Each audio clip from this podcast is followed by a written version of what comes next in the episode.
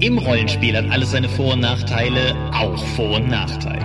Von eidetischem Gedächtnis bis üblem Geruch schachern wir heute um Punkte in Episode 103 des Dopecast.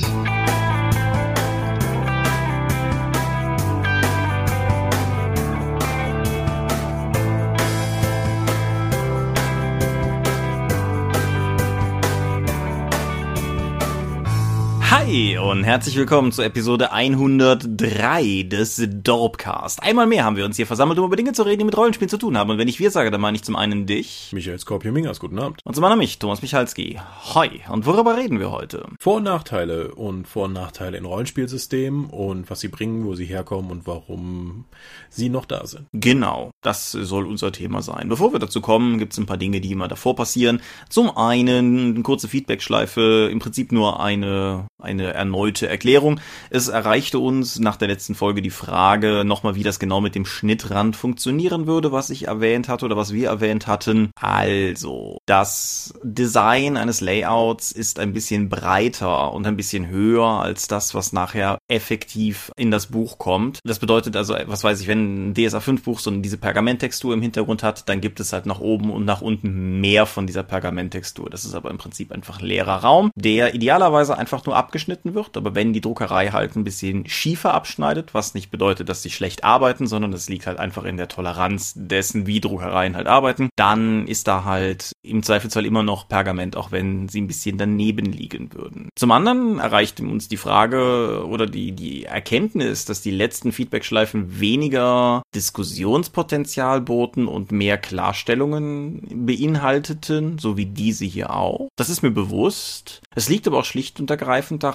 dass ich persönlich nichts gesehen habe in den letzten Kommentaren, über das wir hier im großen Stil diskutieren könnten. Das waren in der Regel dann tatsächlich faktische Fragen oder Korrekturen an uns und insofern war es halt so. Das bedeutet aber nicht, dass wir das nicht wieder tun würden. Das heißt, wenn ihr auch mal irgendwas habt, wo ihr denkt, boah, da hättet ihr aber auch mal diskutieren können, dann könnt ihr auch gerne einfach in die Kommentare hauen, so von wegen, fände cool, wenn ihr vor der nächsten Folge kurz über XY sprechen oder XY noch erörtern oder XY diskutieren würdet. Da gehen wir gerne drauf ein. Aber wir sind, was das betrifft, natürlich immer so ein bisschen an das gebunden, was man uns auch anträgt. So. An Themen vor dem Thema haben wir erstmal einen ganzen Sack neu gestarteter Vorbestelleraktionen und Crowdfundings. Zunächst mal aus, aus Hause Ulysses. Was haben wir denn da? Also, heute ist losgegangen die Vorbestelleraktion für My Little Pony Tales of Equestria. Äh, heute ist Montag, der 14. Während wir das aufnehmen. Genau. Und das ist eine Vorbestelleraktion, kein klassisches Crowdfunding, weil für die Marke kein Crowdfunding durchgeführt werden darf. Weil, denkt mal drüber nach, Crowdfundings können scheitern, das wäre schlecht für die Marke. Deswegen sagen wir, hey, guck mal, wir vertrauen der Marke sowieso. Es gibt eine Vorbestelleraktion, um mal ein bisschen von dem Hype mitzunehmen. Je mehr Leute das Ding im F-Shop vorbestellen, desto mehr Boni werden drauf draufgeworfen. Lesezeichen, Poster, Abenteuer und was sonst noch. Let's Plays. Genau. Und was schon ein bisschen länger läuft, ist die Kaiser Retro Box. Die haben wir, glaube ich, letztes Mal noch nicht erwähnt. Das müsste sich so knapp überschnitten haben. Auf jeden Fall äh, DSA 1 in der Neuauflage. Sowohl die alten. Also, naja, Neuauflage ist gut. Das sind halt immer noch die gleichen grauenhaften Regeln wie damals. Nur leicht gesäubert. Also, das sieht noch aus wie damals. Nur man hat jetzt nicht, wir haben jetzt nicht einfach die Seiten genommen, eingescannt und dann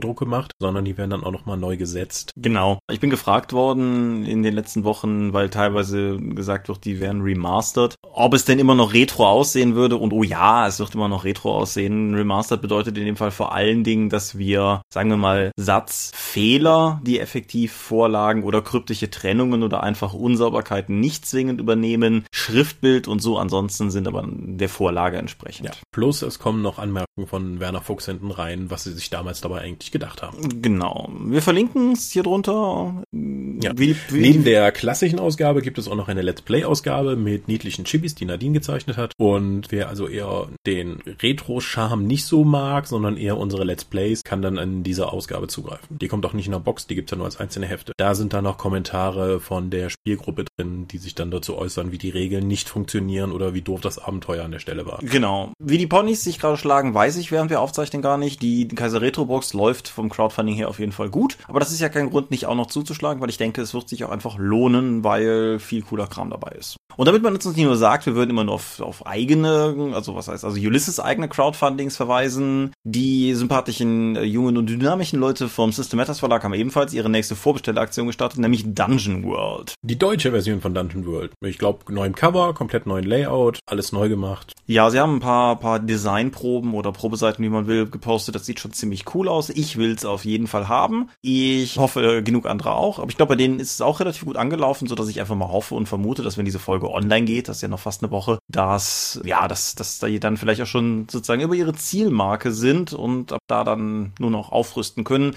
Weil es gibt auch Stretch Goals bei der Vorbestelleraktion. Irgendwie weitere Abenteuer auf Deutsch und so habe ich gesehen. Auf jeden Fall ganz cool. Wird auf jeden Fall unter der Folge verlinkt. Wer so Bock hat auf Arzi-Fazi, Dungeon Crawling, der kann mal bei Dungeon World reinschauen. Außerdem Dungeon World, äh, weißt du dann eigentlich, ob dann auch die deutsche Version als Grund, kostenlose Grundlage für andere Systeme gilt? Weil die Originalausgabe von Dungeon World ist ja frei. Die kannst du ja benutzen, um damit eigene Rollenspielsysteme und Abenteuer und sonst was zu veröffentlichen, auch gegen Geld. Wird das dann auch mit der deutschen Version so sein? Das kann ich dir tatsächlich nicht sagen. Das kann ich dir so ad hoc tatsächlich nicht sagen. Finden wir vielleicht raus. Und ansonsten, wenn es nicht unter der Folge steht, dann haut es uns in die Kommentare, wenn ihr es wisst. Und ansonsten tragen wir es nächste Folge nach. Und in dem Zuge kann man vielleicht auch zumindest erwähnen, um ein bisschen den Druck auf den Mann zu erhöhen, dass äh, Markus auch durchaus irgendwie schon seit längerem plant, ein Dungeon World Abenteuer auf der Dorp zu veröffentlichen. Das hält er aber auch unter anderem noch raus, bis die deutsche Ausgabe denn dann da ist, damit wir das halt direkt in Bezug auf die dann machen können. Markus Hein, unser Zeichner. Gen, genau, und, und ja Zeichner und, und Autor von Dingen und so. Nebenbei, liebe Patrone, falls ihr euch mal wieder fragt, was zur Hölle wir eigentlich mit eurem Geld anfangen, eine der Sachen, die wir mit eurem Geld anfangen, ist, den Herrn Heinen endlich wieder mit einem funktionierenden aktuellen Photoshop auszustatten. Das ist mit dem, ich sag mal, Investitionsplan für, für dieses Quartal drin. Dazu werde ich aber auch die Tage, vielleicht nicht vor dieser Folge, aber auf jeden Fall im Laufe des Augustus auf der Patreon-Seite nochmal was schreiben. Nochmal so eine Übersicht, was wir in letzter Zeit ausgegeben haben und wofür und wie wir denken, dass es euch zugutekommt und was wir planen in nächster Zeit damit zu tun. Mhm. Ja, August, gutes Stichwort. Diesen Monat gibt's noch die GenCon. Mhm. Ich muss in, bei Ulysses mal wieder die, den Heimathafen verteidigen und muss nicht mit. Aber Ende des Monats ist in Limburg wieder die Redcon, wo man uns beide dann treffen kann. Genau. Ich glaube, es ist so, dass die nächste Folge auf der Redcon erscheint.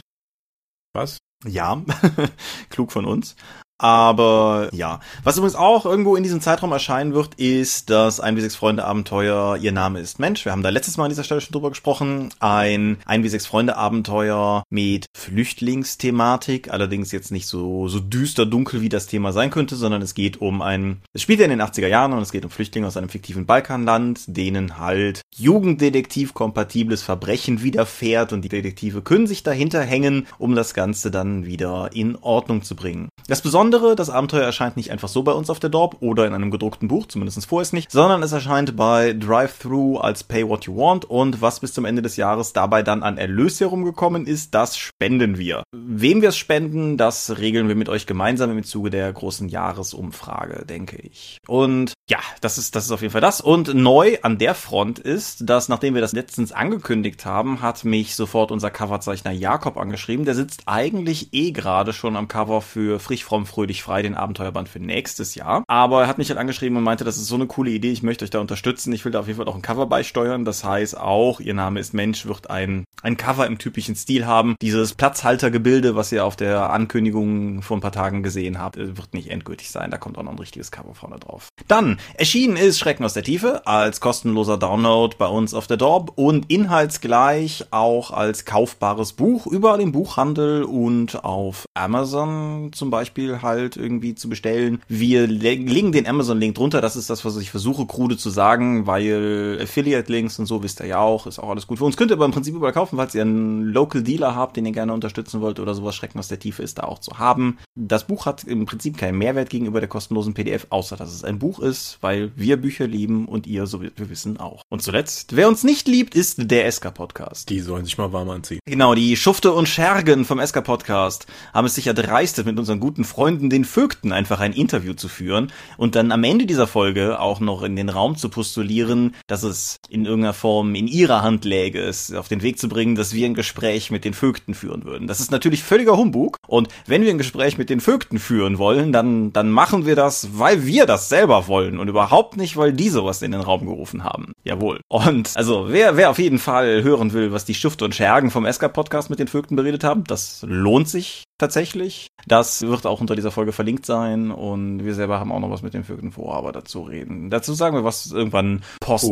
post Redcon, würde ich sagen. Ja, so herum, auf jeden Fall. Dann kommen wir doch mal zu den Sachen, die wir geguckt und gespielt und gelesen haben. Ja, ich habe so viel geredet, dann mach du doch einfach mal den Anfang. Ich habe schon vor einiger Zeit das neue Doom auf der Xbox One gespielt. Ein Videospiel, dessen Titellied mit einer gesynthesizerten Kettensäge eingespielt ist, kann kein schlechtes Spiel sein. Ist es auch nicht. Also, ähm, äh, ich habe ja gedacht so, ah gut, gießen Sie Doom nochmal auf, was soll mich denn da jetzt erwarten? Tatsächlich war ich ziemlich positiv überrascht. Das Spiel nimmt sich halt keine Sekunde Einführung oder so etwas. Es kommt eine kurze Sequenz, wo du an den Tisch gebunden wirst und danach ballerst du schon Zombies die Birne weg in, im ersten Raum nach ein paar Sekunden. Und dann weißt du auch schon, was dich erwartet, nämlich Glory Kills. Sie haben sich gedacht, wir erhöhen die Spielgeschwindigkeit von Doom mal über das Level von Quake, indem wir einfach sagen, wenn du einen Gegner anschießt, fängt er kurz an orange zu leuchten. Das heißt, du bist dann in der Nähe, dann drückst du die Aktionstaste, dann läufst du hin und machst einen absolut gloriösen, auseinanderreißenden, brutalen Mordskill. Das ist etwa drei Minuten lang lustig, dann hast du die alle gesehen. Dann musst du dann warten, bis irgendeine neue Gegnerart kommt, die du damit dann auch zerfleddert. Da das aber mechanisch relevant ist, dass du diese Leute mit den Glory Kills umhaust, weil du dafür dann mehr äh, Rüstungspunkte, Lebenspunkte oder Munition aus denen rausfliegen, machst du das halt die ganze Zeit und dieser Effekt verfliegt direkt zu einer kompletten Spielmechanik, die einfach in deinem Flow mit drin ist. Der Flow ist aber ein ganz wichtiger Punkt in diesem Spiel, nämlich dass Gegner taucht auf, du ballerst die um, die bewegen sich alle ganz schnell, du, du switchst durch deine Waffen durch, du levelst deine Waffen auf, äh, indem du dann irgendwie niedlich in der Gegend rumhängende Roboter auf die Fresse gibst und denen ihre Kisten klaust, wo dann Waffenupgrades drin sind. Du kannst durch Dimensionsportale gehen, um deine, äh, um weitere Runen freizuschalten, die Sonderfähigkeiten geben, wie höher springen, mehr Munition durch Gegner bekommen und so Sachen. Und das Ganze begleitet dich über eine tatsächlich nicht übel erzählte Geschichte, die sich darum dreht, dass du eben auf einer Marsstation aus Versehen, dass da die Hölle gerufen wurde. Weil die Menschheit hatte sich nämlich die unerschöpfliche Energiequelle zu, zu, äh, zunutze gemacht, die Hölle anzuzapfen. Das klingt erstmal nach einer doofen Idee und zeigt sich relativ schnell, dass das genau die doofe Idee ist, mit der man gerechnet hat. Also großer Unfall, in der ganzen Marsstation breiten sich plötzlich Dämonen aus und äh, die müssen natürlich irgendwie beseitigt werden und dafür bist du da.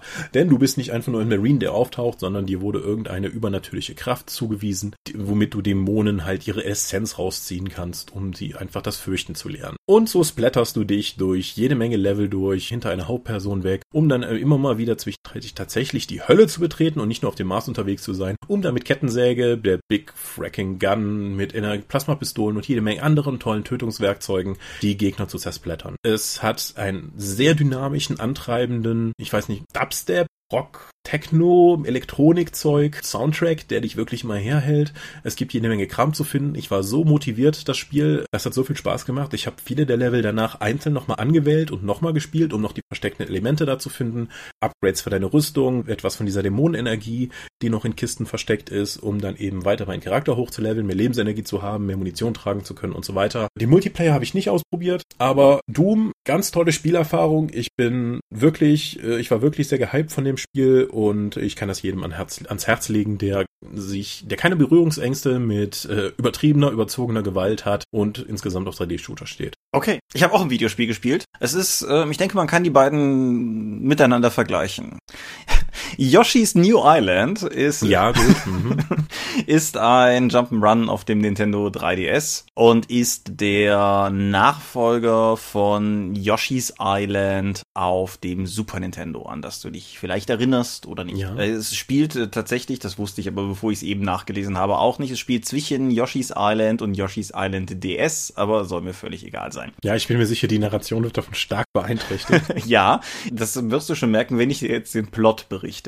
In Yoshi's Island ähm, haben wir ja, war, waren wir Zeuge, wie ein Storch versucht hat, Baby Mario und Baby Luigi zu ihren Eltern zu bringen. Dann aber ein böser Zauberer intervenierte und deshalb die Yoshis dafür sorgen mussten, dass die beiden Babys wieder entsprechend sicher überbracht werden können. In Yoshis New Island stellt der Storch fest, dass er die Kinder zum falschen Haus gebracht hat, hebt, sammelt sie deshalb wieder ein, um wieder auf den Zauberer zu stoßen und im Prinzip passiert das ja wie vorher. Einmal mit Profis. Ja, genau. Das ist halt vor allen Dingen cool, wenn man weiß, dass Yoshi's Island DS danach kommt, wo das dann effektiv nochmal kommt. Das ist der beste Storch der Welt. Naja, wie dem auch sei. Es ist, es ist ein Jump'n'Run. Man steuert primär Yoshi und hat halt Baby Mario auf dem Rücken. Die Mechanik ist genauso wie damals auf dem Super Nintendo. Ich denke, das werden ja tatsächlich relativ viele Leute damals gespielt haben. Wenn man getroffen wird, ist man nicht direkt tot oder sowas, sondern Baby Mario wird von der, von dem Sattel Yoshis runtergeschleudert und dann zählt ein Countdown runter. Wenn man innerhalb dieser Phase nochmal getroffen wird, ist man tot. Wenn man es innerhalb dieser Phase nicht schafft, Baby Mario wieder einzusammeln, der fliegt in so einer Blase durch die Gegend, dann ist man tot. Wenn man ihn einfach wieder einsammelt, dann zählen die Sterne wieder bis, also die, dieser Countdown, diese Sterne zählen wieder bis 10 hoch. Wenn man aber vorher mehr hatte, zählen sie nicht wieder weiter hoch. Das macht das Spiel sehr viel gnädiger als klassische Mario Jump'n'Runs, bei denen man ja in der Regel bestenfalls einmal irgendwie Gnade hat, wenn man irgendwie, was weiß ich, man hat einen Pilz gegessen, ist groß, wird getroffen, wird man ist klein und dann stirbt man. Aber hier, solange man Baby Mario immer wieder kriegt, sind bodenlose Löcher im Prinzip das einzige, oh, und äh, Sporne in Fallgruben das einzige, was einen quasi insta-killen kann. Das Spiel ist aufgemacht in so einer, ja, aquarelligen Kinderzeichnungsoptik, ist aber eigentlich relativ cool. Die Musik ist ebenfalls, ist ein cooler und ordentlicher Soundtrack, aber der ist irgendwie primär eingespielt mit, ich würde mal behaupten, Instrumenten, die man noch in Kinderzimmern finden kann, was halt irgendwie einen super schrägen, charmanten Stil irgendwie ausmacht. Hat mir, hat mir insgesamt sehr gut gefallen. Es hat ein sehr abwechslungsreiches Leveldesign. Es gibt immer wieder Level, wo Dinge vorkommen, die so vorher oder nachher im Spiel nicht wieder auftauchen werden, die einen einfach überraschen und dadurch auch nochmal neu fordern. Es ist allerdings tatsächlich relativ leicht. Also es ist sogar noch viel leichter, als man meinen sollte. Ich meine, ich habe das Spiel, glaube ich, mit 98 Leben beendet. Das ist ähm, mehr, als ich angemessen finde, wenn man, ich glaube, man fängt mit dreien an. Also ich bin halt offensichtlich. Du protzt doch nur rum, wie gut du bist. Nein, ich, ich glaube, dass andere sogar sehr viel besser gewesen sind. Wenn du an verschiedenen Stellen mehrfach stirbst, dann gibt's so eine Röhre zu Beginn des Levels, die spuckt dir Flügel aus und wenn du die einsammelst, dann bringen die Flügel dich mehr oder weniger durch ein Level, sodass du auch nicht stecken bleiben kannst. Also wenn du ein Level gar nicht schaffen würdest, dann können die Flügel das für dich regeln. Allerdings gibt es ganz am Ende des Spiels einen Kampf gegen den erwachsenen Bowser, den du nur machen kannst, wenn du alle Level wenigstens mal ehrlich selber geschafft hast. Dazu gibt es noch in jedem Level drei verschiedene Arten von Collectibles. Das heißt, Leute, die irgendwie Sammeldränge verspüren, werden dem Spiel wahrscheinlich mehr abtrotzen können, aber ich wollte es im Prinzip einmal gesehen haben. Das hat mir dann auch gereicht. Ich hatte aber beim Spielen sehr viel Spaß. Es ist Teil von dieser Nintendo 3DS günstig Kollektion, die Nintendo hat. Das bedeutet, es kostet 20 Euro, was für ein Nintendo 3DS Spiel äh, schrecklicherweise relativ günstig ist. Ich weiß jetzt gerade nicht, wie die Kollektion heißt, aber es ist relativ leicht rauszukriegen. Und insofern, ich kann das durchaus jedem empfehlen. Es macht Spaß, es ist unkompliziert, es ist äh, was, was man hervorragend irgendwie nach einem langen Arbeitstag einfach mal zwei Level lang spielen kann. Ich habe auch sehr lange dran gespielt, weil ich es vor allen Dingen so gespielt habe. Also immer mal hier ein Level, da ein Level. Und insofern, ja. Also du hast das, den 3DS dann nie irgendwohin mitgenommen, sondern du hast nur zu Hause gespielt. Äh, doch, ich hatte den tatsächlich ein paar Mal bei dir mit, äh, wenn, wenn ich bei dir gepennt habe. Hm? Nicht, dass ich ihn da viel genutzt hätte, aber ansonsten reise ich ja nicht viel. Ich hatte ihn Weihnachten mit bei meinen Eltern und, und so Kram halt. Aber primär habe ich zu Hause gespielt, ja. Ich nutze den 3DS weniger als portable Konsole, sondern mehr als Konsole, die ich halt nutze, weil es Spiele gibt, die es nur darauf gibt und die ich halt gerne spielen möchte. In diesem Sinne, Yoshi's New Island läuft auf allen 3DS-Konsolen. Das bedeutet auf dem 3DS, dem 3DS XL, dem New 3DS, dem New 3DS XL, dem 2DS und dem New 2DS XL, glaube ich. Das ist der Grund, warum ich mir niemals eine von dieser Generation der Nintendo Transportkonsolen geholt habe. Weil immer wenn ich drüber nachdenke, so, hm, eigentlich möchtest du das eine Pokémon ja noch spielen. Und so, oh, guck mal, sie haben schon wieder was Neues angekündigt. Ja. Völlig unüberschaubar. Und es hat eine 3D-Funktion, aber zu der kann ich nichts sagen, weil ich keine dreidimensionale Wahrnehmung habe. Dementsprechend. Schon wenigstens den Akku. Das ist äh, korrekt, ja. Gut, so, genug zu Yoshi's New Island. Wer, Advent, wer, wer Jump'n'Runs mag, der, der hat äh, meinen, meinen klaren Segen, das Spiel zu spielen. Wer mit dem Ganzen gar nichts anfangen kann oder sich denkt, bah, Kinderkram, der hat zwar nicht mein Verständnis, aber mein Rat ist da noch zu lassen. Also wer das Genre generell nicht mag, wird davon nicht bekehrt werden. Und damit bist du dran. Ich habe mir gestern noch über Amazon Prime mhm. einen Film angeschaut. Ich bin zwar in letzter Zeit vor allen Dingen in dem ausgeliehenen Netflix unterwegs, um weitere Staffeln von My Little Pony zu schauen, aber ähm, nachdem ich gestern dann doch noch mal in Amazon Prime reingeschaut habe, habe ich mir The Nice Guys gezogen. Mhm. The Nice Guys ist ein Buddy Action Komödien Krimi Ding von 2016, also noch relativ aktuell mhm. für das, was ich normalerweise schaue. Und es hat Russell Crowe und Ryan Gosling in den Hauptrollen, die jeweils so eine Art Privatdetektiv spielen, die in den 70ern den Tod eines Pornostars untersuchen. Mhm. Das aber nur als Startpunkt der Geschichte, weil also ich würde sagen, The Nice Guys funktioniert etwa so wie The Big Lebowski. Du hast einfach sympathische Versagertypen, die durch eine sehr komplexe Handlung sich durchstolpern, wo die die ganze Zeit dabei irgendwie Scheiße bauen, auf die Fresse kriegen und dann irgendwie doch wieder eine neue Facette der, der, der Gesamtkomplexität des Plots freigegeben wird. Dieser Film schafft es, konstant irgendwelche neuen Charaktere einzuführen, die nur in dieser Szene vorkommen, was ich ja überhaupt eigentlich sonst überhaupt nicht leiden kann, das aber so durchzuziehen. Die Witze und die Pointen sind in dem Film wirklich perfekt getimed, die Hauptdarsteller machen einen gut gelaunten Eindruck, dass sie einfach diesen Unfug durchziehen können. Es ist wirklich eine unterhaltsame Komödie und ein funktionierender Krimiplot. Okay. Und das Spiel in den 70er Jahren. Es gibt ein paar Titten zu sehen, weil wegen des entsprechenden Umfelds, in dem die sich da ab und zu bewegen. Es hat noch ein bisschen Familiendrama mit dabei. Aber insgesamt ist das ein wirklich witziger Film, der sehr gut gecuttet ist, äh, der ein vernünftiges Drehbuch hat, der gut aufgelegte Hauptdarsteller hat. Kann den wirklich nur empfehlen. Egal, ob man jetzt Action, Komödie oder ähm, irgendwas anderes aus dem Bereich sehen möchte. Von wem ist der? Der ist von Shane Black. Ah, okay, den, der, der sagt mir zumindest irgendwas. Der hat Iron Man 3 gemacht, aber, ja. aber auch andere Dinge vorher. Ja, er macht, glaube ich, den neuen Predator-Film. Ja, richtig. Mhm. Und äh, Kiss Kiss Bang Bang, Lethal Weapon 4, Tödliche Weihnachten, Last Action Hero, Lethal Weapon 3, Lethal Weapon 2, Lethal Weapon. ja, okay. Ich wusste, dass mir der Name also, irgendwo was ähm, sagt, ja. Wer, wer Actionkomödien mit zwei männlichen Hauptdarstellern mag, ist, glaube ich, bei dem ganz gut beraten. Also auch The Nice Guys ist, gut, da hat er nicht Regie geführt, sondern ist, glaube ich, hat es geschrieben, Regie geführt, egal.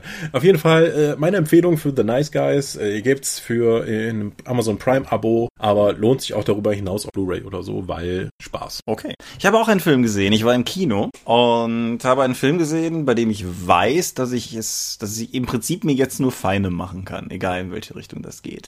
Ich war in Valerian, mhm. dem neuen Film von Luc Besson auf Basis der Valerian et Laureline Comics von äh, Pierre Christine und Jean-Claude Mézières, meine ich heißen die beiden. Wie dem auch sei, ich war in diesem Film drin und bevor ich zu meiner eigenen Meinung komme, ich habe eine relativ klare Meinung aus diesem Film mit rausgebracht und ich habe diese Meinung dann auch entsprechend auf Twitter geteilt und dann sehr viel Gegenwind bekommen. Und das fand ich interessant, denn ich mochte den Film. Und das scheint mich, wie ich dann später auch beim Googlen festgestellt habe, in der Tendenz zu einer Minderheit zu machen, aber keiner total kleinen Minderheit. Dieser Film scheint ziemlich zu spalten und zwar irgendwie quer auf allen Achsen. Valerian and the City of a Thousand Planets oder Valerian und die Stadt der tausend Planeten und so weiter und so fort ist, wie gesagt, diese Verfilmung.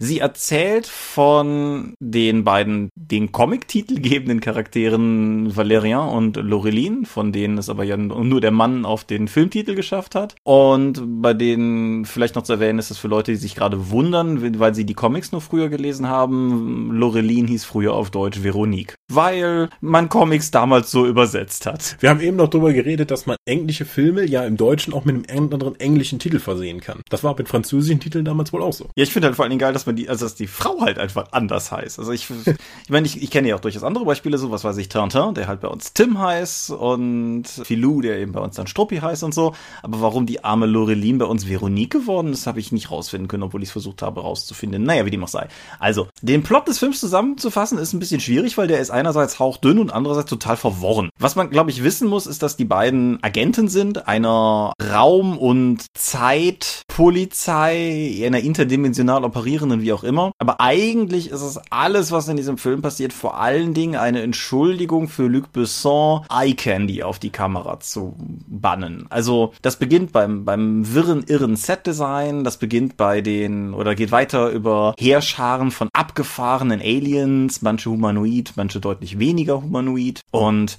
es gibt einen Plot, der ist durchaus vorhanden. Es gibt entsprechende Dialoge und die sind alle schlecht. Also, wir haben, ich bin mir unsicher. Ich habe ihn halt nur auf Deutsch gesehen. Wir wollten eigentlich auf Englisch rein, aber haben das irgendwie verkackt. Haben ihn halt nur auf Deutsch gesehen und ich bin mir halt unsicher, ob die Übersetzung einfach so schäl ist oder ob es daran liegt, dass das effektiv halt ein Drehbuch ist, das ein Franzose auf Englisch geschrieben hat oder was da passiert ist. Aber auf jeden Fall, man hat so häufig das Gefühl, dass die Leute nicht miteinander reden, sondern dass die Leute reden, während sie miteinander im Raum sind. Das ist ein ganz, ganz komischer Eindruck. Aber anders als bei vielen hat mich nicht vom Spaß des Films abgebracht.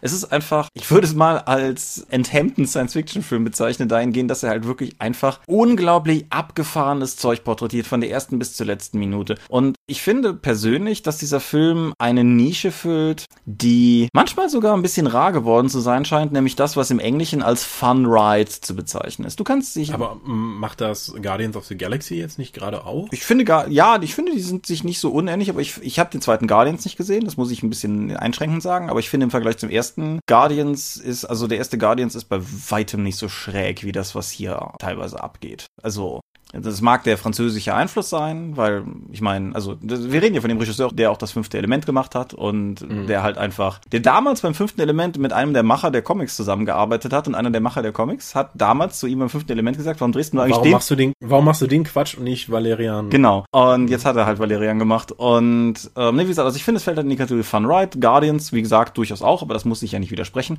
Und ich finde halt, ich finde es halt so schade, dass dieser Film teilweise so niederdiskutiert wird, wegen zum Beispiel seiner eher dünnen Handlung. Weil das ist ein Fakt, den man nicht, den ich nicht abstreiten möchte. Aber ich finde halt, es gibt einen Existenzbereich, es gibt eine Existenzberechtigung für Filme, die im Prinzip es vor allen Dingen darauf anlegen, dir zwei Stunden lang Spaß zu machen. Wenn man den jetzt guckt und sagt, es hat mir keinen Spaß gemacht, dann ist das natürlich völlig valide.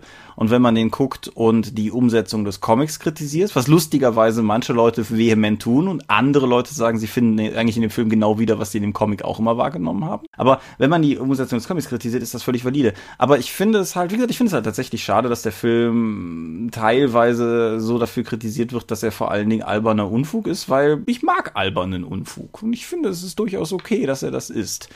Wie gesagt, also Luc Besson hat das Ganze gedreht. In der Hauptrolle als Valerian gibt es, ist es ein Mann namens, ich weiß gar nicht, ich glaube, der heißt Dan oder Dane, auf jeden Fall Dan DeHaan. Und äh, Cara Delevingne spielt die Laureline, während ich mit DeHaan nicht viel anfangen konnte bisher. Äh, Delevingne habe ich hier mehrfach erwähnt, die war die Margot in Margos Spuren und die war die Schurkin in Suicide Squad und ich sehe die Frau unglaublich gerne, weil die ist pratsch wahnsinnig und das äh, transportiert sich wundervoll auf die Leinwand und ich gucke dir einfach gerne zu. So, durchaus so ein bisschen wie die, wie, wie Mila Jovovich ja auch. So, du, du weißt ja, diese Frau ist unglaublich schräg und seltsam, aber sie, sie liefert einfach interessante Performances ab.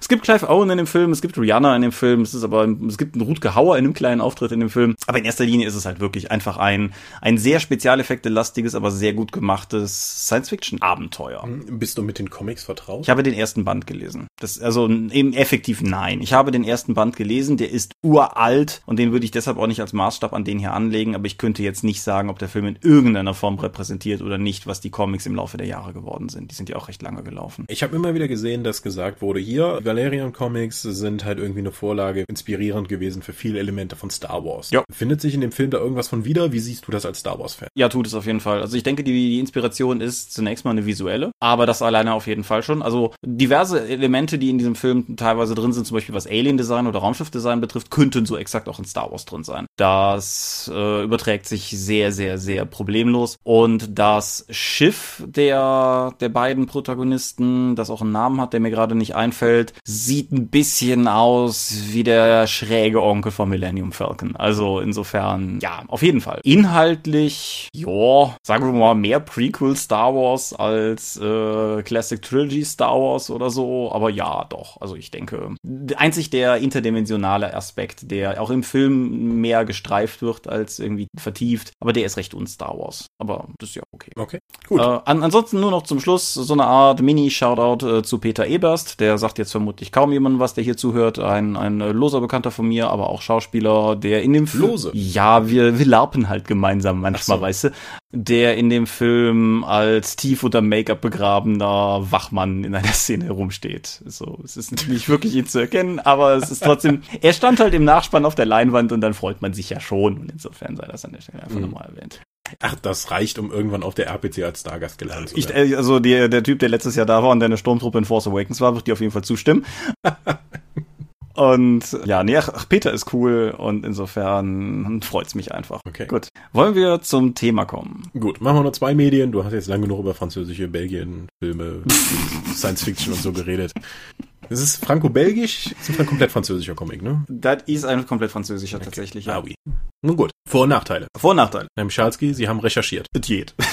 Also die erste Recherche, die wir angestellt haben, die wir mittlerweile meistens anstellen, wenn wir über ein Thema reden wollen, ist, haben wir da schon drüber geredet? Ja. Wir haben in der Charaktererschaffungsepisode, das war Episode 45, glaube ich, haben wir darüber gesprochen, und zwar zweieinhalb Minuten lang, wenn ich nach den Timecodes gehe. Und wir waren uns beide einig, dass wir im Vorfeld schon mehrfach über einen bestimmten Aspekt von Vor- und Nachteilen geredet haben, nämlich der Unterschied zwischen Vor- und Nachteilen, die man nimmt, weil sie einem bei der Charaktererschaffung einmal Punkte geben, im Vergleich zu Vor- und Nachteilen, die einem im Spiel immer wieder als Bereicherung dienen. Wir werden da auch heute nochmal drauf kommen, aber das ist im Prinzip, denke ich, der eine Aspekt von Vor- und Nachteilen, den wir hier immer wieder, immer wieder betont haben. Und dann haben wir uns gesagt, da muss doch mehr drinstecken in dem Thema. Ja, gucken wir mal, ob wir das äh, hinbekommen. Genau. Der nächste Punkt, an dem wir uns aufgemacht haben, war, wo kommt denn das eigentlich her mit den Vor- und Nachteilen? Und das hat sich als rein Google-Technik gar nicht so triviale Frage herausgestellt, weil jedwede offene Formulierung mit Advantage oder Disadvantage auf Google führt halt vor allen Dingen dazu, dass man sehr viele Artikel über die Vor- und Nachteile von verschiedenen Rollenspielsystemen oder so findet. Und das ist halt rein historisch nicht unbedingt hilfreich.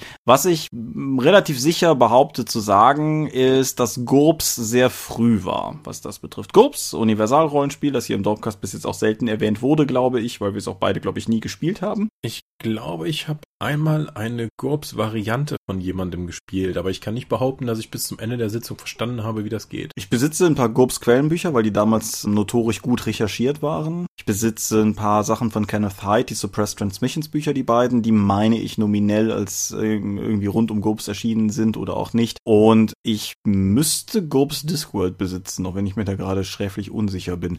Aber wie dem auch sei, die, die waren auf jeden Fall recht früh. GURPS ist von 86, Zweitauflage von 88 und die hatten, ich weiß nicht, ob in der ersten schon, aber dann relativ schnell tatsächlich eine sehr ausufernde und mit jeder Edition scheinbar wachsende Liste von Vor- und Nachteilen. Jetzt ist das sehr früh. Und wenn man drüber nachdenkt, stellt man fest, dass trotzdem viele Systeme, die dann historisch später sind als GURPS, dennoch nicht auf den Zug aufgesprungen sind. Mhm. DSA mal, um als großes, das große Flaggschiff zu nehmen, sind ja erst nach 2000 dann mit DSA 4 mit dem System dazugekommen. Das muss man sich mal vor Augen halten, dass es erst nach 2000 bei DSA so etwas wie eine nicht zufällige Charaktererschaffung gab. Äh, ist die Basisbox nicht von 99? Die DSA 4? Mhm. Nee, DSA 4 kam nach D&D 3. Du hast recht, ja. Und Ja. D&D 3 war 2001. Ja, du hast recht. Aber nicht, nichtsdestotrotz, du hast recht, auch rein inhaltlich, es war auf jeden Fall sehr spät. Aber auch diverse andere Systeme, zum Beispiel, wir haben hier oft darüber gesprochen, wie großartig wir Earthbound finden. Mhm. Aber bei vielem, was Earthbound hat, auch an modernen Sachen, ihr erinnert euch vielleicht von vor ein paar Episoden, falls ihr da schon zugehört habt, mit den Social Combat Aspekten von Earthbound, womit Earthbound sehr früh war. Vor- und Nachteile in dem Sinne hat es nicht. Nee. Was denkst du, woran liegt das? Weil sie ein System ziemlich aufblähen. Klar, du kannst effektiv damit deinen Charakter stärker individualisieren. Mhm. Shadowrun hat das ja auch zu früh gemacht, glaube ich. Äh, Mit dem Shadowrun Compendium war das schon zweite oder dritte. Aber es verlangsamt die Charakterschaffung natürlich. Und es gibt ja auch eine ganze Menge mehr Ballast, den du Regel- als Regelsystem mitschleppen musst. Je nachdem, wie aufwendig du das jetzt machst. Und es ist in der Regel ein Regelteil, der nur bei der Charakterschaffung dazukommt. Das heißt, der Aspekt der Charakterschaffung wird wesentlich aufwendiger, zeitaufwendiger, wie auch vom Umfang des Materials, das du kennen musst. Ja, was vielleicht noch, vielleicht sogar noch einen Schritt vorher ansetzt, ist, du brauchst zunächst mal brauchst du ein Kaufsystem. Mhm. Weil die Art und Weise, wie andere Charaktererschaffungssysteme bei Rollenspielen funktionieren, sind dann halt fundamental inkompatibel mit dem, was Vor- und Nachteile im Prinzip dann liefern, weil die sind auf jeden Fall ein Kaufsystem, ganz egal, wie du es handhabst. Grundsätzlich ja. Allerdings gibt es ja auch die inzwischen ziemlich ausgestorbenen Lebenspfadsysteme. Ja, Traveler als Paradebeispiel, da würfelst du ja drauf während der Charaktererschaffung. Da könnt, kannst du ja auch Vor- und Nachteile wie ein Ausrüstungsvorteil oder eine schwere Verwundung oder ein Feind durch Auswürfeln bekommen. Und das sind ja effektiv auch Vor- und Nachteile, die du dir nicht selbst ausgesucht hast, um deinen Charakter abzurunden, sondern das Schicksal hat sie dir aufgebürdet. Ja, aber dennoch, um vielleicht noch mal ganz kurz an dem Punkt hängen zu bleiben, den ich gerade hatte, weil das ist nämlich zum Beispiel etwas, was sowohl D&D, DSA vor 4 und Mehr oder weniger rauskegelt, weil das sind alles Würfelcharaktererschaffungssysteme. Earthdawn hat zwar immer diesen, anstatt die Punkte auszuwürfeln, kannst du auch folgenden Verteilungsschlüssel-Ansatz gehabt, aber das ist ja auch immer eher Halbgabe, wenn wir ehrlich sind. Und erst mit DSA 4 ist bei DSA halt das Kaufsystem in die Charaktererschaffung eingezogen und plopp waren auch sofort entsprechend dann ja Vor- und Nachteile da. Auf der anderen Seite, in etwa zeitgleich mit Earthbound sollte auch Vampire the Masquerade erschienen sein und das Teil war relativ schnell dabei, Vor- und Nachteile umzusetzen, aber hatte halt auch von Anfang an ein Kaufsystem. Also ich denke, die Verbindung muss man auf jeden Fall einfach mal betonen. Mhm. Du hast aber auch recht, es bläht es auf jeden Fall auf. Aber um kurz bei den Lebensfaden zu bleiben, hast du jemals was mit Lebensfahrt gespielt? Gespielt, nein. Ich habe ein paar davon gelesen, aber ich glaube, effektiv gespielt habe ich keins davon. Also Mutant Chronicles, das Rollenspiel, hat ja auch ein Lebensfahrtsystem, wo du einen Beruf wählst und in diesem Berufaspekt dann würfelst und dann siehst du, ob irgendwas passiert und ob du weiter in den Beruf machen kannst. Oder du kannst doch zu jedem Zeitpunkt dann sagen, okay, ich habe jetzt hier genug gewürfelt, mein Charakter ist jetzt hier fertig und geht jetzt hier ins Abenteurerleben. Du könntest aber auch sagen, so, ich würfel jetzt hier bis Mitte 40 weiter und dann habe ich eben Maximum in allen Attributen. Muhaha. Ja, oder du stirbst. Oder dass dein Charakter bis dahin ganz schrecklich verwundet, verkrüppelt ist und jede Menge Feinde hat. Diese Negativaspekte deines Charakters. Normalerweise versuchst du so etwas ja immer zu vermeiden. Vor- und Nachteilssysteme versuchen aber dann etwas Interessantes, nämlich deinen Charakter mit Nachteilen zu versehen, aber ihn nicht unbedingt dadurch interessanter zu machen, sondern du versuchst, also zumindest Kraftspieler wie ich, versuchen dann irgendwie Nachteile zu nehmen, die möglichst nicht im Spiel vorkommen, um dann eben möglichst viele Punkte rauszukriegen, weil nämlich die meisten Punktekaufsysteme darauf abzielen, ich nehme Nachteile, bekomme dafür mehr Punkte bei der Charaktererschaffung und danach versuche ich sie im Spiel zu vermeiden. Modernere Systeme wie die World of Darkness oder Savage Worlds sagen dann jedes Mal, wenn du das, wenn du deinen Charakter ausspielst, bekommst du einen Willenskraftspunkt, einen Schicksalspunkt, einen Benny oder so etwas zurück, damit das auch aktiv nochmal ins Spiel eingebunden wird und nicht immer irgendwie zurückgestellt wird. Weil viele von diesen Nachteilssystemen oder ging es einfach nur darum, möglichst viel alles, was möglich ist, irgendwie regeltechnisch abzudecken. Das war ja so kurz nach der Jahrtausendwende der heiße Scheiß. Wenn du dir Spiele wie D&D 3 anschaust mit seiner unendlichen Menge an Regeln, Feeds und Talenten für den möglichsten Kleinkram oder auch darauf reitende Spiele wie Arcane Codex, das ja mit dem Kompendium, glaube ich, die Meisterklasse des, äh, wie viele Vor- und Nachteile können wir eigentlich einbauen, inklusive, das Kompendium hatte, glaube ich, den Nachteil Schnarcher in drei verschiedenen Stärkestufen,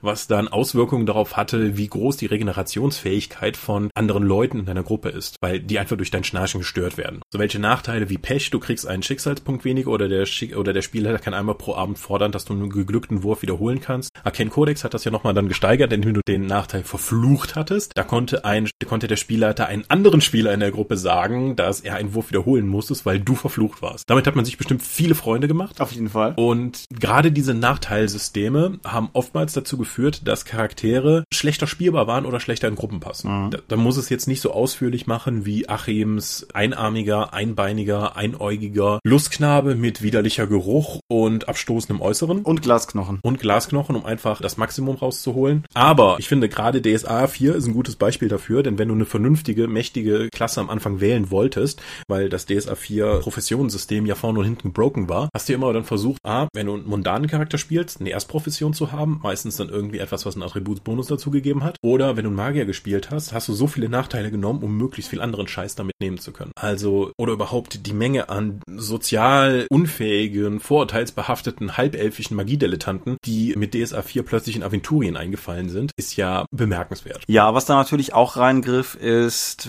wie DSA 3 noch kennt, weiß, dass es neben den, neben den Attributen, den guten Eigenschaften, damals auch die schlechten Eigenschaften gab, wo du halt auf der einen Seite sowas wie Mut und Klugheit hast, hast halt auf der anderen Seite eben sowas wie Aberglauben gehabt. Und diese fest installierten schlechten Werte sind mit DSA 4 ja auch abgeschafft worden, waren aber in meiner Wahrnehmung nach auch durchaus was, was Leute halt immer noch gewohnt waren, auf dem Charakterbogen zu haben. Was dazu führte, dass auch viele Leute bei der Charaktererschaffung relativ routinemäßig so Kram wie Aberglauben und Neugierde immer eingekauft haben, weil das hat man ja eh. Ja, also Neugier für einen Abenteurer ist einfach völlig lächerlich, wenn du da hingehst so, ja, ich öffne die Tür. So, ja, das führt immer wieder zu interessanten Ereignissen, fand ich unbedingt zu was Positivem, aber es führt immer zu Drama.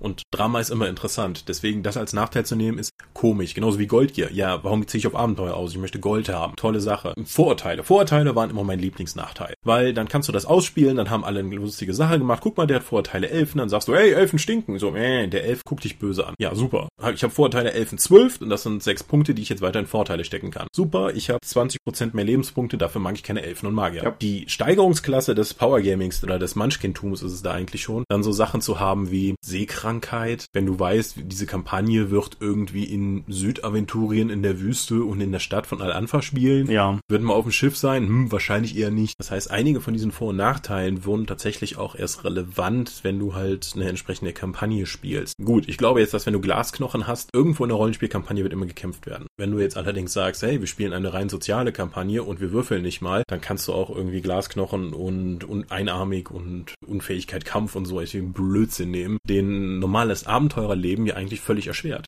Und das finde ich auch nochmal ein wichtiger Aspekt. Dieses Nachteilsystem hat immer dazu geführt, dass Leute dann irgendwelche Sachen machen, die eigentlich unfähig für das Abenteurerleben machen und dann immer mit der Ausrede, ja, ich suche die rollenspielerische Herausforderung oder ja, das ist doch interessanter. Es gibt aber meines Erachtens einen Unterschied da drin, ob du irgendetwas machst, was mir jetzt für mehr Drama führt, was irgendwie das Spiel interessanter macht, weil dein Charakter für Probleme gestellt wird, oder ob du einfach nur deinen Charakter bewusst unfähig für diese Funktion innerhalb der Gruppe oder der Spielwelt machst. Wie, hey, ich glaube, ich spiele meinen Magier mit schlechter Astralenergieregeneration. Ja, super klingt nach totalem Spaß. Ja, ich finde, man muss tatsächlich, also du hast, du hast eine Menge interessanter Punkte in diesem Rant jetzt gerade angerissen, um einfach mal hier am Ende anzudocken. Ich finde aber auch tatsächlich, ja, das ist seitens von vielen Spielern missbraucht und verpappnast worden. Aber ich denke, man muss auch durchaus da die Spiele mit in die Verantwortung nehmen. Weil es gibt auch einfach Vor- und Nachteile, bei denen ich mich frage, ob ich die wirklich im Grundregelwerk abbilden muss. Glasknochen ist, finde ich, ein fantastisches Beispiel. So, ja, es gibt gibt bestimmt eine Nische, in der es einen Charakter geben kann, der ein sinnvolles Heldenleben führen kann mit Glasknochen. Aber das erscheint mir recht speziell. Was mich aber viele Jahre Rollenspiel gelehrt haben, ist, wenn es im Buch ist, werden es Leute benutzen. Mhm. Und wenn du solche ausufernden Vor- und Nachteillisten machst, in der halt auch der hinterletzte Unfug drin ist, möglicherweise aus Spieltesterfahrungen, das wäre, glaube ich, so ein Klassiker, so, aber in meiner Runde war jemand, der wollte das und das Spiel. Ach, wenn ich es jetzt ausgearbeitet habe, nehme ich es auch noch mit ins Regelwerk. So, wenn du das den Leuten schon servierst, insbesondere im Grundregelwerk, dann werden es Leute benutzen und dann bist du auch gewissermaßen als Regeldesigner mit Wegbereiter für all das, was dann folgen wird. Das sage ich durchaus als Schuldiger, weil ja, Star Wars of Darkness. Genau, wer unser Star Wars Regelwerk mhm. kennt, es ist ja nicht mehr online, aber wer es wer es damals gesehen hat oder aus äh, Quellen im Internet kratzen kann, das Ding hat über 100 Vor- und Nachteile, meine ich. Mhm. Und darunter so Perlen wie Schnellbrüter, dass du eben Nachwuchs schneller zur Welt bringen kannst als andere Leute. Ja. Wow, also wenn das mal nicht spielrelevant ist. Aber ich komme drauf an, was für eine Kampagne du spielst, ne?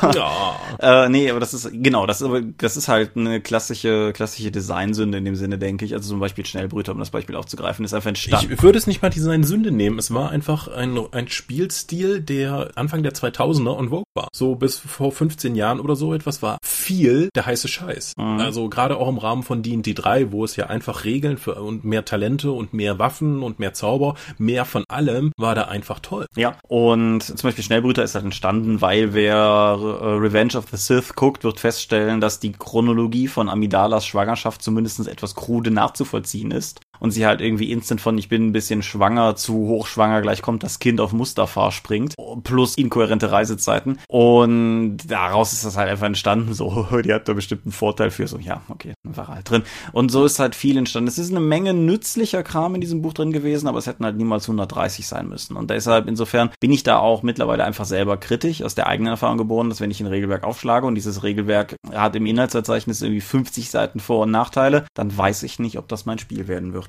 Es kommt drauf an, wie du das halt aufbaust. Aber ja, ich würde sagen, dass aktuell der Trend eher dahin geht, weniger von allem zu haben und einfach sich mehr auf die Kernfunktionen zu konzentrieren. Außer natürlich, ein Nachteil, den ich ganz stark verteidigen möchte, ist bei DSA 5 der Tick. Also mit der besonderen Ausprägung, dass du alle NSCs mit Junge Das sollten alle nehmen. Ja, dann wird das nur besser. Wir haben das hier ja schon mehrfach erwähnt. DSA 5 hat, finde ich, ein paar wirklich schöne soziale Nachteile. Alberner Name ist auch ganz, ganz großartig. Schurkenname ebenso. Aber ja, ich sag mal, zumindest auch bei DSA, ich finde die Gewichtung im Grundregelwerk ist eigentlich ganz ordentlich und viel Kram, wie zum Beispiel eben dieses alberne Name, ist dann halt im Quellenbuch gewesen. Das finde ich, nimmt es auch so ein bisschen raus. Also ich habe durchaus eher eine Toleranz dafür, wenn in einem Quellenbuch dann nochmal irgendwie sehr spezialisierte Nachteile kommen. Wenn ich jetzt irgendwie ein, ah, ein Quellenbuch über eine bestimmte Region mache, zum Beispiel ein Seefahrerquellenbuch, in einem Seefahrerquellenbuch finde ich sowas wie Meeresangst einen völlig angebrachten Nachteil. Vielleicht nicht im Sinne von dem, was wir gerade gesagt haben, dass du manche Vor- und Nachteile vielleicht gar nicht erst servieren solltest, aber da hat es halt eine Anwendung. Wenn du ein Buch über eine Wüste machst, Nee. Mhm. Aber wir haben jetzt vorhin die World of Darkness als eines dieser positiven, modernen, neuen Beispiele genannt. Die neue World of Darkness macht was Interessantes. Das haben wir neulich schon mal in der Folge gestreift. Macht es gewissermaßen asymmetrisch, dass du halt für Punkte Vorteile kaufen kannst, aber Nachteile gar keine Punkte geben, sondern nur im Spiel den Bonus generieren. Mhm. Wohingegen es ja früher eher so, sagen wir mal, in der Regel 50-50 war. Du hattest dann halt, was weiß ich, 20 Vorteile und 20 Nachteile plus minus oder so.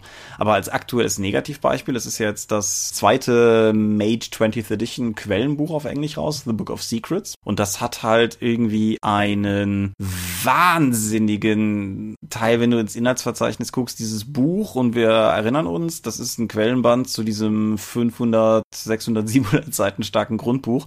Und das klatscht dir halt nochmal lockerlässig irgendwie, lass mich gerade mal nachgucken, ich glaube 50 Seiten mindestens an neuen Vor- und Nachteilen um die Ohren. Nee, es sind mehr. Ja, genau, Magus, das System, das immer wegen seiner mystischen und regelleichten Interpretation der Spielwelt gelobt wird. Merits and Flaws beginnt auf Seite 34 und geht dann bis Seite 98. Ne? Und das ist halt, das, wie gesagt. Das ist das gleiche Problem, was ich auch bei Exalted sehe, auch aus dem gleichen Haus, mhm. wo die dann einfach sagen, mit dem intendierten Spielstil ist gegenüber die, die Regeln unterstützen den intendierten Spielstil nicht, sondern stehen dem sogar diametral gegenüber. Wenn ich jetzt sowas wie Exalted habe, stelle ich mir immer vor, wie ich da erzählerisch über zehn Häuser springe und dann irgendwie geilen Scheiß mache. Was ich aber tatsächlich tue, ist, hunderte von verschiedenen Spezialfähigkeiten miteinander zu vergleichen, ob ich das, was ich jetzt gerne beschreiben würde, auch tatsächlich so umsetze. Sie haben es einfach nicht, sie haben das, was sie wollen, einfach nur kleinteilig runtergebrochen. Ich hätte fast Bock, dass wir mal eine Folge darüber machen, warum Exalted nicht das ist, was es sein sollte.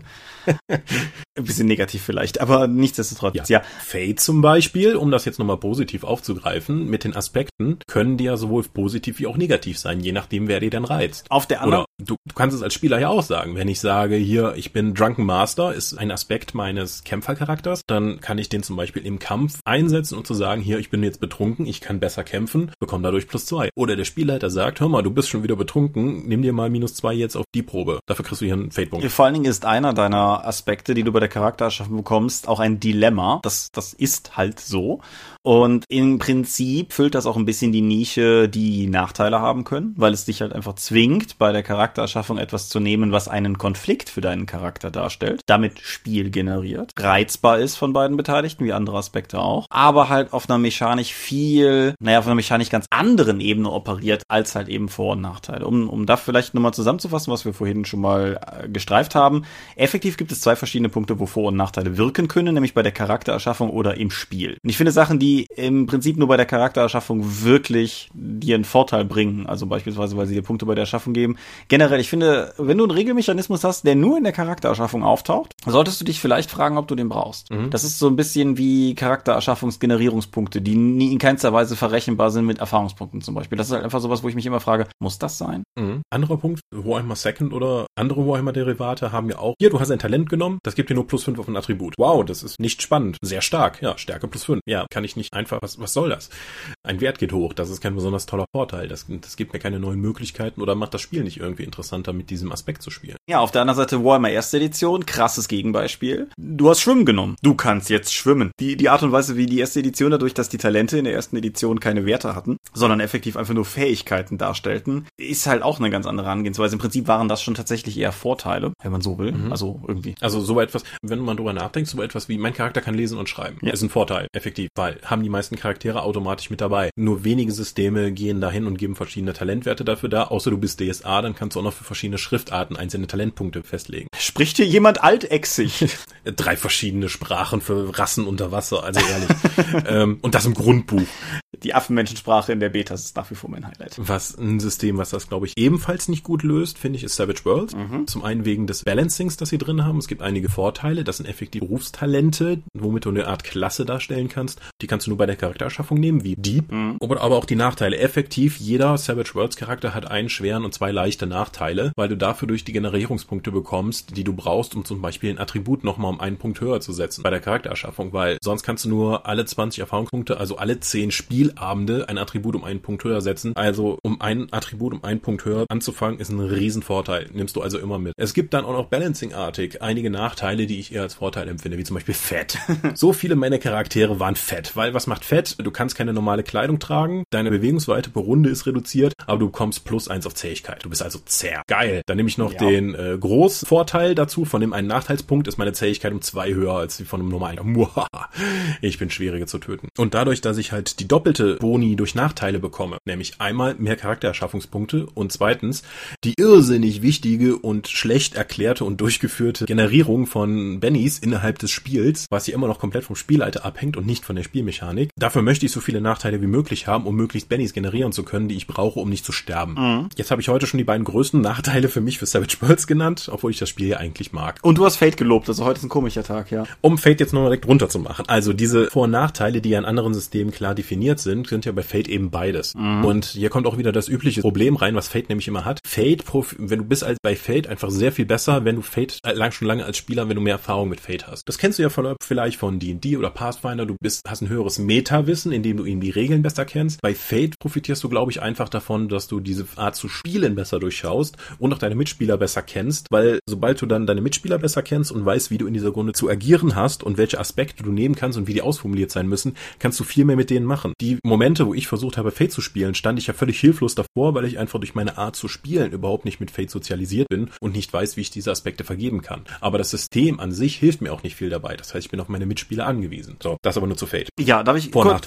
kurz einen ja. Punkt vorher einhaken, einen wiederholen sozusagen. Du hast Berufsfertigkeiten erwähnt, indirekt bei, bei Savage Worlds. Mhm. Berufstalente. Berufstalente, ja. Interessantes Ding in die Richtung finde ich. Trail of Cthulhu hat keine Vor- und Nachteile oder sowas in der Art. Aber du hast halt eine Occupation, also deinen Beruf halt. Und die Occupations haben ein Special. Also so ein Beispiel, was mir jetzt spontan einfällt, ist der Antiquar kann einmal pro Abenteuer bei einem Ding, was der Gruppe nutzen würde, sagen, ach ja, das habe ich im Shop. So. Hm. Und das, jeder, jeder Beruf hat so ein Ding. Die sind relativ ausführlich beschrieben und abgesteckt in dem, was sie können oder nicht können. Also es ist durchaus im Rahmen von Trail durchaus so regelig, würde ich mal sagen. Aber ich finde es halt cool, insofern, als dass es einfach ein Ding ist, was du mit deinem Beruf kriegst, was zu deinem Beruf passt und was halt einfach nochmal mehr aufwertet, dass du diesen Beruf hast im Vergleich zu Call of Cthulhu, wo der Beruf ja mehr oder weniger nur bedingt, wo du deine Punkte für ausgeben kannst. Ja, aber es gibt ja bessere und schlechte. Ja gut, und, und Broken, ne? aber das, das habe ich. Aber dient D&D hat jetzt über fünf Editionen niemals direkt von Anfang aus ein Vor- und Nachteilssystem mitgebracht. Ne? Würde dir irgendwo was da einfallen? Nö. Warum ist das so, deiner Meinung nach? Ich denke, es liegt viel an dem, was du gesagt hast, nämlich, dass das ein System aufbläht. Und ich hatte eigentlich bei die... Ja, aber Moment, wir reden hier über D&D. Das ist das System, was in, zumindest in der dritten und vierten Edition ganze Quellenbücher nur mit magischen Gegenständen und neuen Talenten hatte. Das heißt, daran kann es nicht liegen, weil das ist an genug anderen Stellen schon so aufgebläht. Ja, aber D&D liefert mehr von dem, was es schon hat, aber ich hatte eigentlich nie das Gefühl, dass D&D immer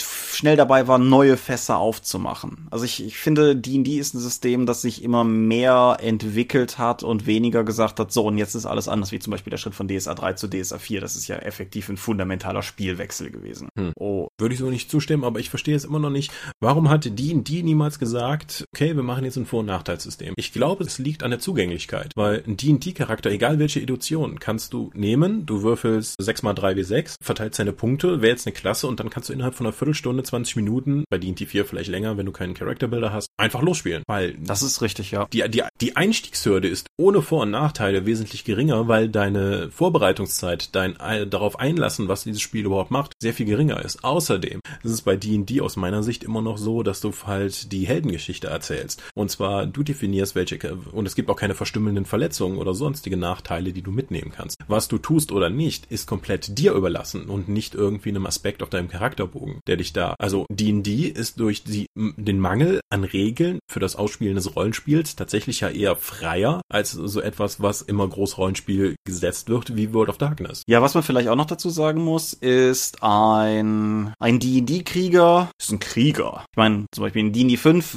wird er sich im Laufe seines Heldendaseins in eine von drei Kategorien so ein bisschen aufsplitten und so ein bisschen dadurch den persönlichen Touch geben. So ist er jetzt ein Battlemaster oder ist er eher irgendwas anderes, aber er ist halt erstmal so der Krieger. Der vergleichweise DSA-Charakter hat in der Akademie von Schwert und Schild zu irgendwas studiert, aber er hat auch relativ viele Punkte auf Kochen im Laufe. Also ich finde halt, äh. ich finde halt, D&D-Charaktere sind sehr viel straighter auf ihre Aufgabe gebaut. Der Schurke ist der Schurke. Der Schurke hat auch eine Rolle in dem, was normalerweise irgendwelche Charaktere in dieser Art halt so machen. Und ich finde, du merkst durchaus in den, wie soll ich sagen, diese, diese Aufgabenspezialisierung bei einem D&D-Charakter immer noch. Der Schurke, selbst in der fünften Edition, hat halt einfach Fähigkeiten, die es ihm ermöglichen, besser Fallen zu finden, zu entschärfen, nicht getroffen zu werden, sowas in der Art. Das haben die anderen Charaktere nicht. Aber er muss sich das nicht mit Vor- und Nachteilen kaufen, sondern er kann das, weil er der Schurke ist. Und das weiß ich, der Krieger in D&D 5 hat diese, hat nach wie vor diese Second Wind Fähigkeit, dass er sich im Kampf einmal wieder hochpusten und Lebensenergie wiederholen kann. Das hat er aber nicht, weil er den Vorteil irgendwie Stehaufmännchen hat, sondern weil er halt der Krieger ist, das sein Job ist. Und das heißt, du würdest also sagen, dass Vor- und Nachteilssysteme eher etwas für nicht klassenfokussierte Sachen sind. Shadowrun zum Beispiel hat ja effektiv auch ein Klassensystem mit, ich bin der Straßensamurai, ich bin der Key-Adept, ich bin der Face-Day-Gruppe, ich bin der Hacker, mhm. hat aber ein sehr dezidiertes System von Vor- und Nachteilen. Ja, ich glaube, an dem Punkt tun wir uns, dann werden wir uns jetzt ein bisschen schwer tun, weil wir beide so unterschiedlich Shadowrun spielen. Weil, ja, Shadowrun hat diese festen Rollen, aber ich finde, Shadowrun ist offener darin, wie du sie wahrnimmst. Eben unter anderem auch, weil Shadowrun ein Charakterbausystem hat. Da schließt sich der Kreis zu meinem Punkt vom Anfang. Mhm. Und es ist halt vielleicht nicht im Sinne des Spiels, aber es ist halt durchaus mit Shadowrun völlig problemlos möglich, unsere Runde mit dem Pizzaboten, dem Gemüsehändler und der Klavierlehrerin zu bauen. Uah. Das geht halt. Das geht, das geht halt. Und mhm. das geht halt auch, ohne dass wir dafür jetzt irgendwie groß hätten Regeln biegen müssen oder so. Und insofern ist Shadowrun vielleicht ein System, was häufig klassentechnisch genutzt wird, aber eigentlich mehr Freiheiten bietet. Jetzt sind wir über eine Stunde. Was würdest du sagen? Vor- und Nachteilssysteme? Noch zeitgemäß? Bereicherung oder Ballast? Ich beantworte dir diese Frage, aber wir haben noch einen Punkt auf der Liste von Dingen, die wir vor der Folge oh. aufgeschrieben haben. Und zwar hast du vor der Folge die Theorie aufgestellt, aber nicht weiter erörtert, weil ich gesagt habe, ich dir das für die Folge auf, dass Vor- und Nachteilssysteme vor allen Dingen spezialisierte Charaktere generieren. Genau, weil wenige Leute benutzen Vor- und Nachteile, um ihren Charakter mehr in die Breite zu entwickeln. Zu sagen, hey, ich bin zwar hier ein ziemlich guter Krieger, aber ich glaube, ich nehme jetzt mal den Nachteil, niedrige Lebensenergie, um genug Punkte zu haben, um ein super guter Koch zu werden. Hey, Vorteil, alles, was ich koche, ist super lecker. Mhm. Macht keiner. Wenn du Vor- und Nachteile nimmst, machst du das, um deine, um deine Funktion innerhalb der Gruppe zu verbessern.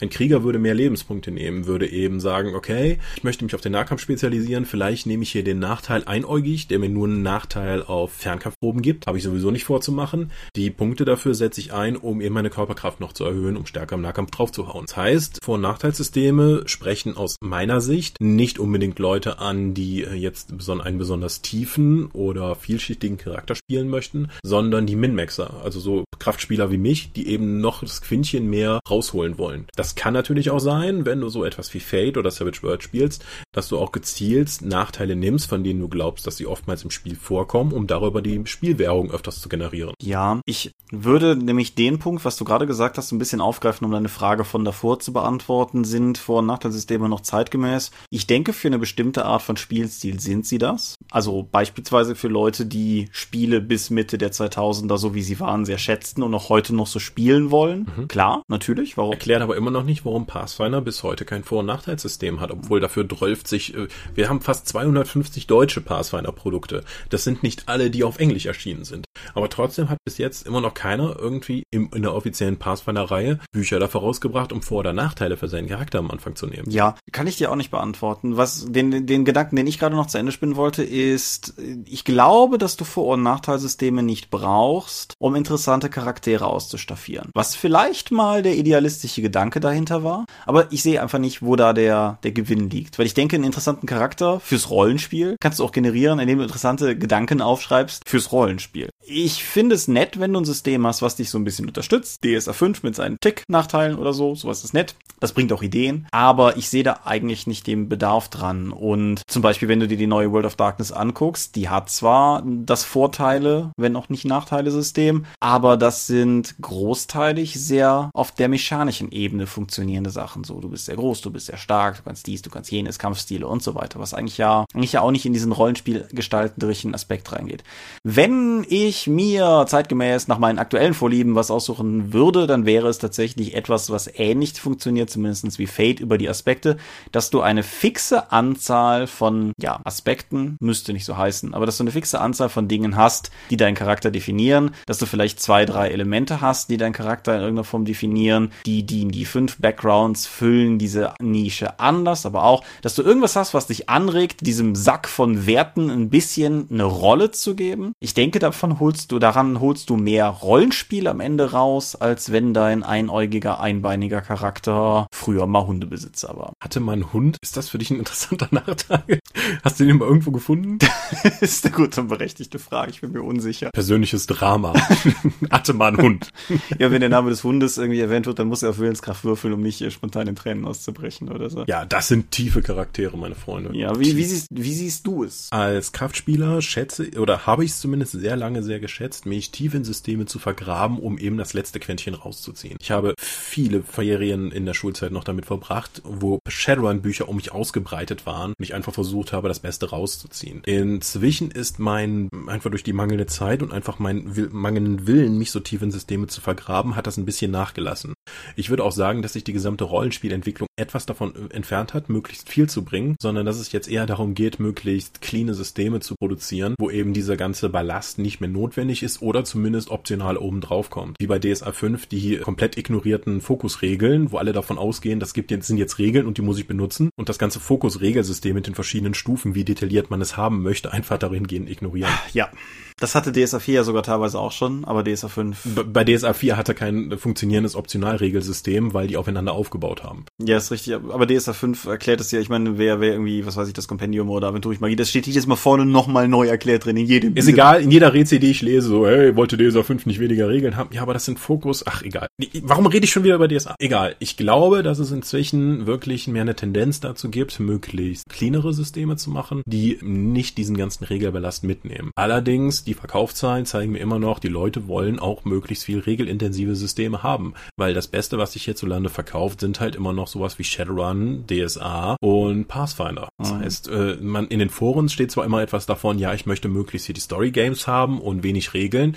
Die Verkaufszahlen sprechen eine ganz andere Sprache. Das ist vielleicht auch so ein bisschen die Frage, was effektiv verkauft. Also ob entsprechend so ich, ich, ich mag ja auch storygetriebene Systeme, aber ich bin bei vielen storygetriebenen Systemen nach dem Grundbuch halt auch glücklich. So, ich mag von dem, was ich bis jetzt gelesen habe, Tales from the Loop, aber ich habe eigentlich überhaupt kein Bedürfnis, ein weiteres Produkt dieser Reihe zu kaufen. Das ist halt fertig erstmal. Genau. Und dementsprechend, so könnte ich mir vorstellen, dass es da vielleicht auch ist, weil du einfach mit der anderen Ausrichtung, die du bedienen kannst, mit sowas wie Vor- und Nachteilen, einfach mehr kaufbare Produkte generierst. Ich glaube, Abenteuer sind auch noch so ein Aspekt, der in die Richtung geht, nach allem, was ich sehe. Also ich glaube, Systeme, die regelmäßig Abenteuer veröffentlichen, auch sowas wie Private Eye, das pro Jahr vielleicht einen Abenteuerband rausbringt, aber diese Systeme sind halt doch irgendwie immer da, weil Abenteuer werden im Zweifelsfall dann doch wieder gekauft. Aber das ist ein Thema für eine andere Episode. Ich würde sagen, Vor- und Nachteilssysteme, ja, haben immer noch äh, eine Daseinsberechtigung. Allerdings sollten sie darauf achten, tatsächlich neue ähm, Aspekte oder neue Möglichkeiten freizuschalten, wie eben die Talente bei Savage Worlds oder D&D, dass ich dann irgendwie den Vorteil Kraftangriff nehme und dadurch kann ich eben einen Kraftangriff durchführen, der mir vorher in den Regeln nicht möglich war. Mhm. Und nicht einfach nur zu sagen, hier, ich bekomme plus zwei auf Kraftangriffe. Das ist nämlich langweilig. Diese einfach nur Vor- und Nachteile, die Zahlen erhöhen oder senken, finde ich, würde ich nicht mehr irgendwo einbauen oder sehen wollen. Allerdings, wenn das aspektmäßig läuft oder neue Optionen für meinen Charakter freischaltet, um die ich mich sonst nicht kümmern müsste, fände ich das interessanter und da hätten sie auch meines Erachtens noch eine Daseinsberechtigung. Okay. Wie seht ihr das? Genau, ich wollte sagen, das ist der Punkt, an dem ihr uns eure Meinung sagen könnt, uns darauf hinweisen könnt, wenn es irgendeinen heißen Scheiß in Sachen Vor- und Nachteilssysteme gibt, den wir schmäh, schmähvoll missachtet haben. Und ansonsten einfach eure Meinung kundtun, wie immer. Jetzt Sermon. Sermon. Wir sind die Dorp, uns gibt es online unter www.die-dorp.de. Ihr könnt es folgen per RSS-Feed oder via spblogs.de. Ihr könnt es abonnieren via iTunes. Wir freuen uns bei gute Bewertungen. Wir haben Accounts bei Google, bei Facebook, bei YouTube und bei Twitter. At die Dorp geht Tom, at Seelenworte geht an mich. Seelenworte ist auch der meines Blogs und meines Instagram Instagram-Accounts. Wir veranstalten die Drakon, die kleine sympathische in der Eifel. Drakon.de ist die Adresse. Das Datum ist im nächsten April. Wir sind ein Patreon-finanziertes Gerät und wer da mehr wissen will, findet unter patreon.com slash die alles, was er wissen muss. Das war schon? Ja, ich habe es ausnahmsweise nochmal nicht verkackt. Ist auch mal schön. Ich bedanke mich bei dir für dieses Gespräch. Ich bedanke mich bei dir dafür, dass du da warst. Hoch. Ich bedanke mich bei euch fürs Zuhören. Wir bedanken uns auch allgemein nochmal bei euch für Unterstützung an allen Fronten, Begeisterung für Produkte, die wir machen, Geld, das ihr uns bei Patreon gebt, all diese Dinge. Und ich würde jetzt einfach mal sagen, wir hören uns, wenn wir es trotz Redcon auf die Reihe kriegen, was momentan der feste Entschluss ist, in 14 Tagen wieder. Wenn nicht, werden wir es frühzeitig kommunizieren. Und ich wünsche euch bis dahin auf jeden Fall angenehme 14 Tage und sage adieu und ciao, ciao. Tschüss.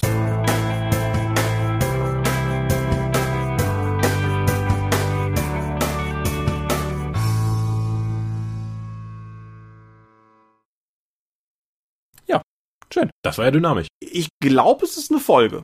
Ich glaube, darauf können wir uns einigen. Ja, nee, ich, ich denke, das, das, kann man, das kann man gemacht haben und so. Ja, du musst ja schneiden, das wirst du ja noch früher hören als ich. Ja, ich mach das alles schön, aber erstmal stoppe ich jetzt die Aufnahme. Schön.